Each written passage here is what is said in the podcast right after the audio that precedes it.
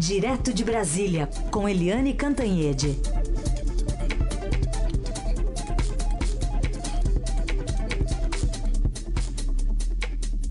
Oi, Eliane, bom dia. Bom dia, Raíssa Carolina, ouvintes. Bom dia, Eliane. Só para é, avisar o nosso ouvinte que estava aguardando agora uma entrevista com uh, o procurador da Força Tarefa da Lava Jato, Robson Pozobon, é, a gente acabou de ser avisado pela assessoria de imprensa dele que a entrevista terá de ser remarcada por um motivo é, de cunho pessoal. Então, para quem estava aguardando, a gente vai é, fazer essa entrevista, tentar novamente amanhã.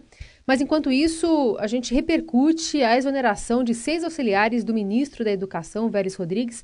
Aliás, as justificativas são dignas de comentário mesmo, né, Eliane? Parece que o Vélez estava deixando alguns olavistas de lado para se aconselhar com ex-alunos e com o secretário executivo Luiz Antônio Tosi, que foi aqui da FATEC em São Paulo. E aí o grupo está defendendo o foco do MEC em políticas educacionais de evidência comprovada e abandono do discurso ideológico, e aí os olavistas parecem não terem gostado nada disso. Olha, tá uma confusão. Aliás, registre-se o seguinte, Carolina. O Olavo de Carvalho, que é esse que a gente nunca sabe o que, que ele é, astrólogo, teólogo, filósofo, guru, mentor. O fato é que ele mora confortavelmente no estado da Virgínia, nos Estados Unidos, até está fazendo uma vaquinha pela internet, porque diz que está com probleminhas financeiros lá, está pedindo ajuda para sobreviver lá nos Estados Unidos, né? Coitadinho, mas ele é, é, muito poderoso porque ele tem uma enorme influência nos filhos do Bolsonaro, do presidente Jair Bolsonaro. Então foi assim que o Olavo de Carvalho conseguiu, por exemplo, fazer o chanceler quem é, é, manipulou, indicou, fez tudo para ser um embaixador júnior, que é o Ernesto Araújo, foi o Olavo de Carvalho. E quem fez tudo para que o, o professor, teólogo, filósofo é, colombiano Ricardo Vélez Rodrigues assumisse o MEC, que é uma outra área super estratégica, também foi Olavo de Carvalho. E agora o MEC está dividido em três tendências. Uma tendência é, são os Olavetes. Ele encheu o ministério, MEC, já que ele indicou o ministro, ele encheu o ministério de Olavete, é, ex-alunos ou alunos dele. É, do outro lado, você tem os é, militares, o pessoal militar que quer ordem, que quer as escolas funcionando, quer disciplina e administração da educação. E tem o terceiro lugar, que é o pessoal técnico, que, que conhece a área, que está lá há muito tempo, que sabe as, as mazelas da educação e que quer melhorar a educação. Então o pau ficou comendo, né, todo mundo brigando com todo mundo, e aí o governo decidiu é, que esses olavetes que ocupavam posições é, de cima, é, prioritárias, fossem rebaixados. Aí o Olavo de Carvalho ficou bravo, né? E pelo Twitter, tudo isso pelo Twitter. Ele governa pelo Twitter, o Olavo de Carvalho. E aí ele mandou todos eles saírem do governo. Enfim, o presidente Jair Bolsonaro recebeu o ministro Vélez no domingo e disse: olha, você está demitindo todo mundo. O Lavete, então demite também o militar. Aí lá se foi o Roquete, que é diretor de programas da Secretaria Executiva do MEC. E é também é, é coronel aviador, coronel da FAB. Então, é, todo mundo demitiu todo mundo e o próprio Vélez está sob enorme pressão, porque agora o Olavo de Carvalho também não quer ele, e aí quem que está dando sustentação ao Vélez Rodrigues? E hoje pode ter alguma novidade, porque o Vélez tem um despacho com o presidente Jair Bolsonaro. No domingo eles se encontraram no Alvorada, informalmente, que foi daí que saiu a decisão do, de demitir o Roquete, e hoje vai ter uma, uh, um despacho formal no Palácio do Planalto. Ou seja, o MEC, que é uma área importantíssima. Até hoje ninguém sabe qual é a política de educação do governo Bolsonaro. Já tem mais de dois meses de governo, ninguém sabe a que, que o Vélez veio, qual é a política de educação. A única coisa que eles fizeram foi aquele negócio de mandar é, gravar as crianças cantando o hino nacional e é, repetindo slogan, né? Repetindo nas escolas o slogan de campanha do então candidato Bolsonaro. Ou seja, o MEC está uma verdadeira confusão. E por trás disso tudo, a, a briga subiu, porque o Olavo de Carvalho, ele todo dia dá uma canelada todo dia forma de expressão, mas ele vive dando canelada no vice-presidente da República, o general Hamilton Mourão que, cada vez mais bem-humorado, respondeu assim: Ah, o Olavo de Carvalho diz que eu sou comunista. Ah, paciência. Tipo assim, ah, tá bom, então tá, então eu sou comunista.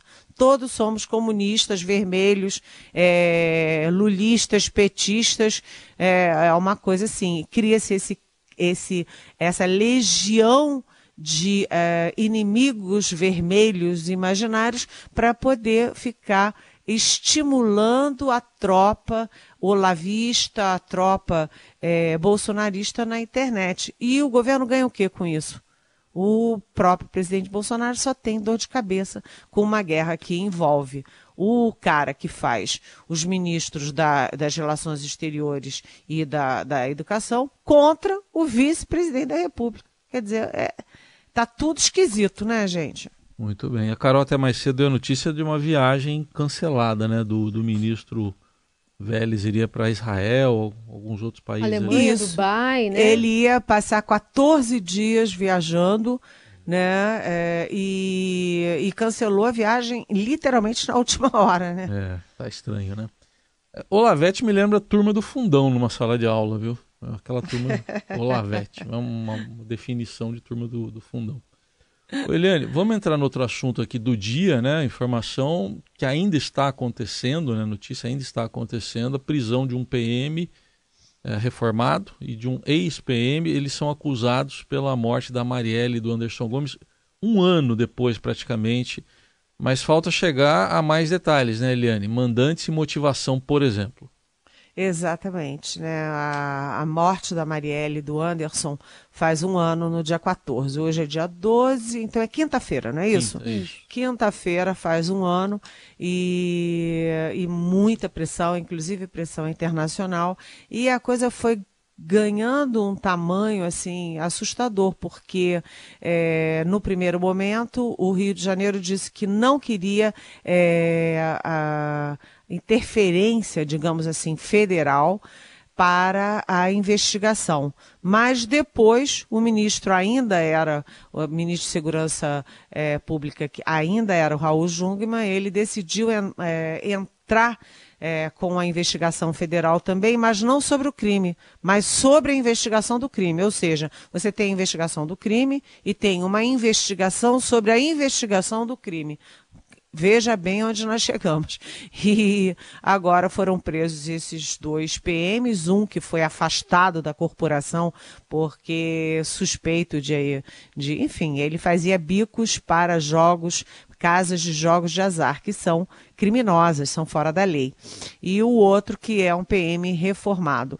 E aí a questão é a seguinte, é isso que você falou, Heisen, é saber se eles foram apenas os executores, como tudo indica, ou, ou eles, é, enfim, é, tinham mando mesmo nesse processo todo. Aparentemente, eles não, não tinham mando nenhum. Foi uma grande operação que não foi uma raiva específica, não foi uma pessoa específica, mas sim uma grande corporação criminosa no Rio de Janeiro, as chamadas milícias que estão por trás desse assassinato. Ou seja, a coisa começou a esquentar. Vamos ver, porque todo mundo quer que haja alguma explicação para esse crime e quem está por trás disso registrando aqui só os nomes, né? Os presos, agora de manhã, Rony Lessa, que é policial militar reformado, e Elcio Vieira de Queiroz, expulso da Polícia Militar, foram denunciados pelo Ministério Público por homicídio qualificado e por tentativa de homicídio, que tinha mais uma pessoa no carro, que era a Fernanda Chaves, uma das assessoras lá da Marielle, que escapou e o, o caso ainda está em andamento. E lembrando que, pela denúncia, um era o motorista do carro e o outro é o atirador. Vamos acompanhar os acontecimentos. É, e o Rony Lessa, que é o policial reformado, ele foi. É, homenageado pela Assembleia Legislativa do Rio de Janeiro, a Alerge, aquela que os presidentes todos foram sendo presos um atrás do outro. Ou seja, isso envolve também a própria Alerge, onde, ah, ah, enfim, ali você vai ter é, homenageando oficiais que depois foram reformados, que agora estão presos. Enfim, aí a Alerge se confunde também com essa situação de milícias do Rio de Janeiro. Direto com a capital federal, falando com a Eliane Cantanhede sobre a repercussão ainda sobre a, a reportagem, dá para chamar de reportagem, de notícia? Acho que não, né? É, referente a um áudio deturpado da repórter aqui, Constança Rezende, do Estadão, que foi publicado é, num, num site. E agora o site francês, que quem originalmente publicou essa notícia, está desmentindo, né, dizendo que de fato aquela notícia era fake news. Quem mais falta se desculpar, Eliane? Olha, gente, isso aí foi uma armação e uma armação criminosa é, preocupante. Que, como foi a história? A Constança, nossa colega, que é repórter no Rio de Janeiro do Estadão, ela estava é, apurando todas essas histórias que envolvem o gabinete do senador Flávio Bolsonaro, quando ele era é, deputado estadual no Rio de Janeiro. Né? Primeiro, o nosso repórter aqui em Brasília, o, o, o Fábio é, Serapião, descobriu a história do COAF do COAF sobre a movimentação estranha do motorista do gabinete. Depois se descobriu que o gabinete é, distribuía o dinheiro, é, as pessoas recebiam num dia, repassavam para o motorista no outro, e o motorista é, repassava aquele dinheirão todo, mas também emprestava dinheiro. É, o presidente emprestou dinheiro para ele, depois ele, ele teve que pagar uma parte para a primeira dama. É uma história toda muito mal contada. E a Constância estava apurando essa história toda como jornalista. Um tal de um sujeito, prestem atenção, um sujeito liga para ela, se dizendo estudante da Universidade do Texas, e Texas e querendo ajuda sobre uma, um trabalho é, acadêmico sobre populismo, comparando ali é, é, Trump com Bolsonaro, etc. E ele te, telefonou insistentemente para ela, mais de dez vezes para ela. E ela, para ajudar o estudante, conversou com ele rapidamente ali pelo WhatsApp é, em inglês, numa ligação telefônica por WhatsApp. E conversou com ele ali e deu algumas explicações sobre o, sobre o trabalho dela e mandou as cópias das reportagens. Ele insistiu, insistiu, insistiu e ela nunca mais falou com ele. O estudante foi inventado. O jornalista aparentemente é inventado. Aí vem esse site é, brasileiro bolsonarista e publica a fake news toda. E aí o presidente da República repercute uma coisa que ele nem sabe direito o que, que é. Quer dizer, o presidente da República tem que ter responsabilidade no que ele repercute. Né? E aí, no fim, agora, para fechar toda essa armação, o site onde saiu a mentira, que se chama o site Mediapart, é, da França, simplesmente publica um pedido de desculpas à Constância, um pedido de desculpas dizendo que aquilo tudo era uma mentira e botando lá, olha aqui, aquilo tudo era uma coisa daquele tal jornalista que a gente nem sabe se existe ou não e que o site não tinha nada a ver com aquilo. Ou seja, fica agora o presidente na, da República é, devendo um pedido de desculpas também por ter repercutido uma versão mentirosa do que a nossa colega disse. E o que, que é importante nessa história? É, o importante nessa história é que isto estava se tornando comum deles botarem a foto da gente com uma aspas de coisas que a gente nunca disse e que as pessoas passam a é, retuitar. Uma mentira contra a gente. Então, essa história foi importante o Estadão ter enfrentado corajosamente para desfazer uma armação, fazer uma farsa que é criminosa. Isso é um crime. Aguardando então, porque até agora o tweet está lá ainda também, né? E não houve nenhuma retratação por parte aí do, do presidente da República a respeito do que ele divulgou. Eliane, vamos para as perguntas aqui de ouvintes que chegam para você. Lembrando, o canal para você mandar aqui pelas redes sociais, é, pondo a hashtag Pergunte para Eliane, ou então pelo WhatsApp, que é o 994 811777. O ouvinte aqui, quem que é aqui? Raquel Ribeiro, a ouvinte Raquel Ribeiro, ela está dizendo, gente, não entendo nada de leis. Em um caso como esse, do presidente do país divulgar uma mentira sobre uma jornalista, atentando contra a imprensa profissional, o que pode ser feito no sentido judiciário contra o presidente? Até, viu, Eliane, tem uma matéria hoje no Estadão dizendo que é mais fácil tipificar na parte da injúria, difamação e calúnia do que em outros aspectos, mas enfim, é uma boa discussão. Mas ela pergunta se é possível fazer alguma coisa ou pode porque ele é o presidente. Queria saber se a Eliane pode falar sobre isso.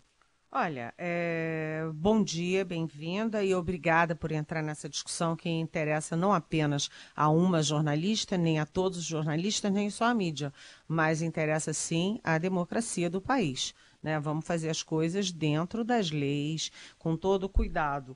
O segundo o Estadão anda, é, o Estadão que entrou muito firme nessa história e está fazendo um, um serviço, prestando um serviço à democracia brasileira, os sites que produziram as fake news sobre a nossa jornalista é, podem ser punidos sim.